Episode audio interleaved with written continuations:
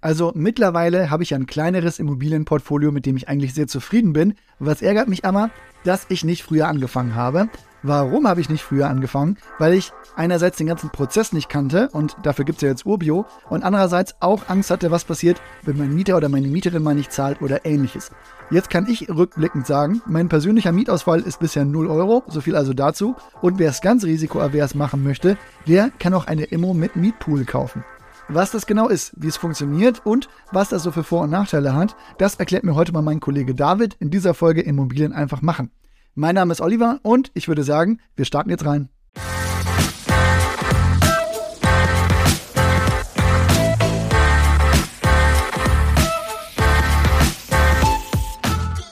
Hi David, Mietpools, das habe ich mir schon mal gemerkt, sind eine Möglichkeit mit besonders geringem Risiko und deutlich reduzierten Verwaltungsaufwand in Immobilien zu investieren. Jetzt sag mal, kann man das eigentlich so sagen?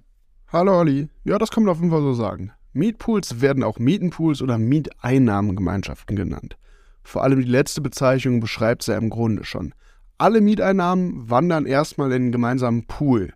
Dann gehen meist ca. 10% für Verwaltungskosten und als Reserve für anfallende Kosten ab und von da aus wird der Rest dann an alle Eigentümerinnen und Eigentümer verteilt. Sind im Mietpool eigentlich immer alle Eigentümerinnen des Objekts oder Mehrfamilienhauses halt organisiert? Nee, das nicht unbedingt. Voraussetzung ist, dass du Eigentümerin oder Eigentümer in der Einheit bist natürlich und dass dein Sondereigentum auch vermietet wird. Denn sonst hast du ja keine Mieteinnahmen, die du zum Konto beitragen kannst. Ja, logisch. Aber mal vorab, welchen Vorteil hat denn dieser Zwischenschritt der Miete überhaupt? Also warum macht man das? Ja, also für sich genommen hat dieser Auszahlungsschritt jetzt erstmal keinen Vorteil. Es geht aber eher darum, dass die monatlichen Mieteinnahmen aus dem Mietpool eben an alle gezahlt werden, unabhängig vom aktuellen Vermietungsstatus einzelner äh, Wohnungen. Du hast also auch Mieteinnahmen, wenn deine Wohnung mal vorübergehend leer steht, weil die Mietersuche noch dauert oder größere Sanierungen anstehen. Okay, meine Wohnung steht leer, aber ich bekomme die vollen Mieteinnahmen. Wie geht das denn rechnerisch auf? Das geht gar nicht auf, denn aus dem Mietpool können monatlich natürlich, du hast dir gedacht, nur die Mieteinnahmen verteilt werden, die auch reingekommen sind. Aber die Einnahmen werden dann eben auch an die Eigentümerinnen und Eigentümer verteilt, die aktuell mal keine eigenen Einnahmen erzielt haben. Na, alles klar verstanden. Also das Risiko für einzelne Eigentümer, das reduziert sich, weil sich eben das Risiko auch auf die Schultern aller verteilt.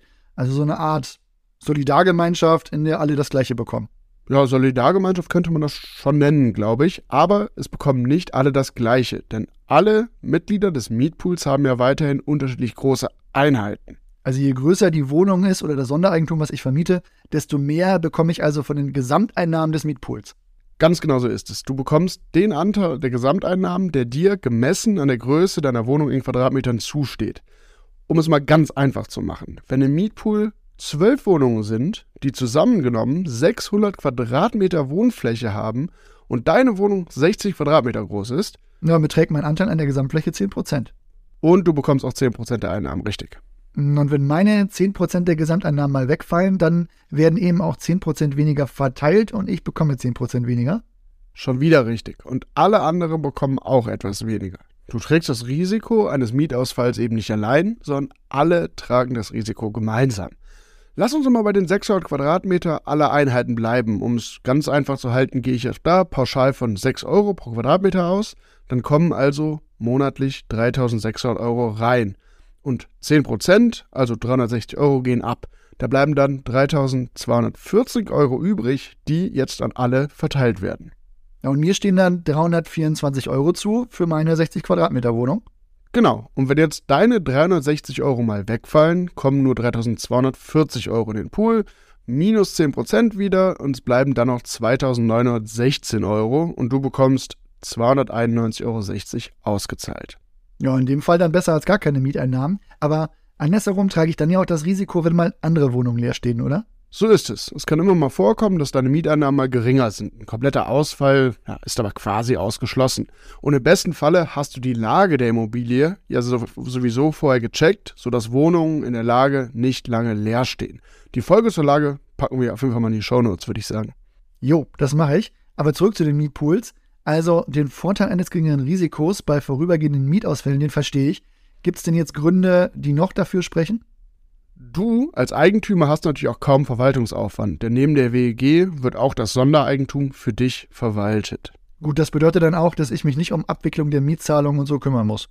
Richtig. Und wenn die Miete dann mal nicht kommt, kümmert sich auch die Verwaltung darum für dich. Ja, aber wie ist es denn bei fortlaufenden Themen? Also ist es ja beispielsweise auch wichtig, dass die Miete regelmäßig angepasst und die Wohnung auch instand gehalten wird. Ein weiterer Vorteil. Auch das macht die über den Mietpool eingesetzte Sondereigentumsverwaltung für dich. Gut, dass du daran denkst, denn besonders die regelmäßige Anpassung der Miete ist für den Wert deiner Immobilie sehr wichtig. Ja, wieso das so ist, haben wir schon mal in der Folge besprochen.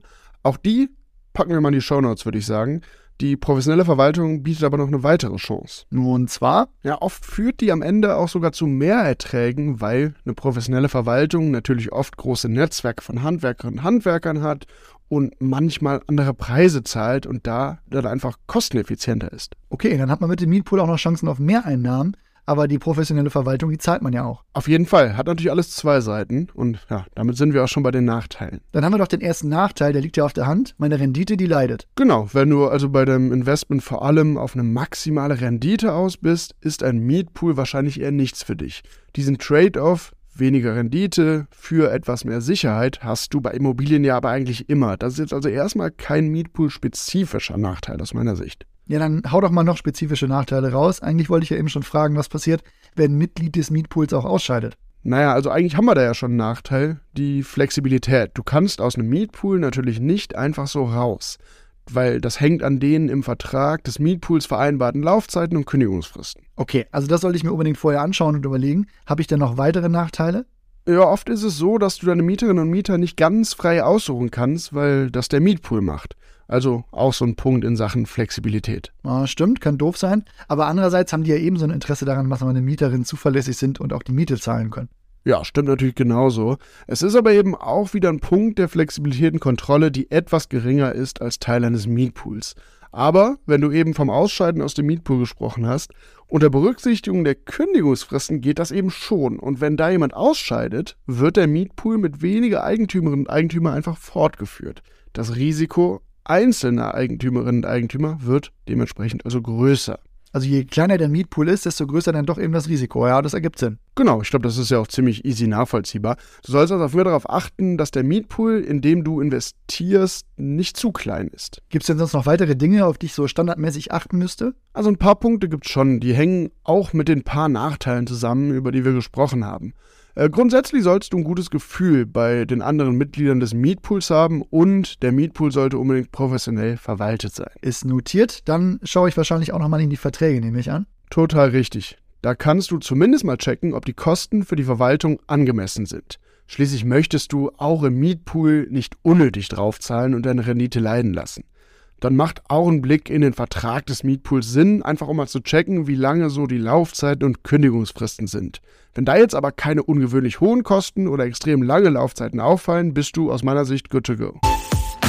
Was ich heute für die Ubio Takeaways mitgenommen habe, ist erstmal der Eindruck, dass es auf jeden Fall sinnvoll ist, sich mal Gedanken über eine Investition in eine im Mietpool organisierte Immobilie zu machen.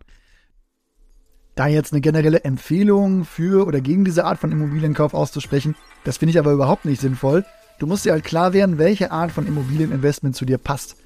Wenn du kontinuierlich ein Portfolio aufbauen und optimieren möchtest und in erster Linie zügig möglichst hohe Renditen suchst, dann hat ein Mietpool bei dir wirklich eher keine Prio. Wenn du aber langfristig eher fürs Alter vorsorgen willst und einfach verhindern möchtest, dass dein Erspartes auf dem Konto von der Inflation gefressen wird, dann sind Mietpools schon sehr spannend, denn du hast einfach kaum Aufwand mit dem Objekt und kannst dich dennoch entspannt zurücklehnen, weil die Immobilie halt professionell betreut, entwickelt und instand gehalten wird.